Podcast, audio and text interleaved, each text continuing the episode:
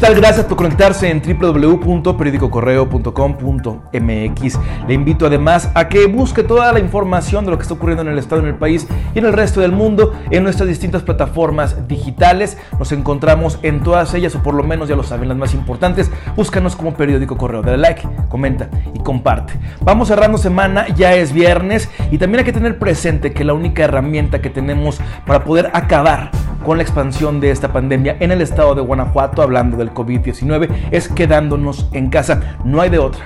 Arrancamos con la información. Esta es la tercera de Correo al Punto. Alrededor de las 4 de la tarde, un taxista fue baleado en la calle Camino Antiguo a Las Ánimas, entre las colonias Che Guevara y Pronasol, en la ciudad de Irapuato. El conductor del vehículo con número económico IR0257 murió luego de ser valorado por paramédicos. De acuerdo con testigos, después de ser atacado, el hombre detuvo el taxi en la banqueta malherido. Se desconocen detalles sobre los atacantes. El lugar quedó bajo resguardo de elementos de seguridad pública municipales y estatales. Dos personas fueron asesinadas en una vivienda entre las calles Faro de Campeche y Faro de Alejandría, de la colonia El Faro, en el municipio de León. Sujetos armados ingresaron a la casa y dispararon contra Valentín y Ana Isabel, ambos de 32 años de edad. Se presume que el hombre era policía, dato que no ha sido confirmado por las autoridades. La Secretaría de Educación de Guanajuato no dotó a los maestros de las herramientas necesarias para impartir clases virtuales, por lo que muchos docentes deben valerse de sus propios recursos. Así lo denunció Berta Solorzano Luján, dirigente de la sección 45 del CENTE. Esto luego de que se anunciara que el ciclo escolar concluirá con lecciones a distancia. Por su parte, el diputado Juan Elías Chávez, presidente de la Comisión de Educación del Congreso, informó que 10% de los alumnos del Estado no tienen acceso a plataformas digitales por la zona que habitan.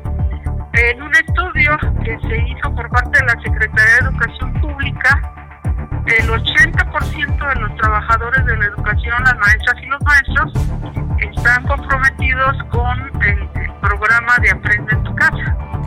Entonces, eso nos da la referencia de que los maestros están sumados en el esfuerzo de concluir el ciclo escolar.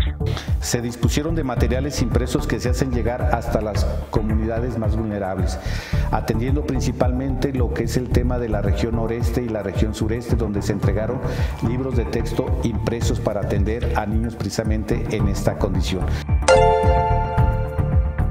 De acuerdo con la Secretaría del Migrante y Enlace Internacional, suman 14 los migrantes guanajuatenses que han muerto en Estados Unidos a causa del COVID-19. Además, se registran 40 casos de personas contagiadas, 8 en observación y 4 recuperadas. 13 personas originarias de la entidad continúan varadas en otros países, dos capitalinos en Argentina, dos irapuatenses en los Emiratos Árabes, una persona de León en Australia, otros dos leoneses en España, una de San Miguel de Allende en Colombia, cinco más cuyo municipio de origen no se ha precisado están en Colombia y Paraguay. Todos se encuentran en espera de un vuelo que los regrese a México. Los casos de coronavirus en el país son un total de 45.032 hasta este viernes, de acuerdo con las autoridades federales. Las muertes suman ya 4.767. La tasa de incidencia se mantiene en 6.48 por cada 100.000 habitantes. En México permanecen activos 10.238 casos. Se trata de pacientes que se contagiaron en fecha reciente. La zona centro del país es la más afectada por la pandemia, de acuerdo con el mapa presentado. Hasta aquí la información por el momento. Le invito a que permanezca atento y atenta a nuestras redes sociales y a nuestro sitio web www.periodicocorreo.com.mx. Que tenga usted un excelente fin de semana. Hasta la próxima. A quedarse en casa.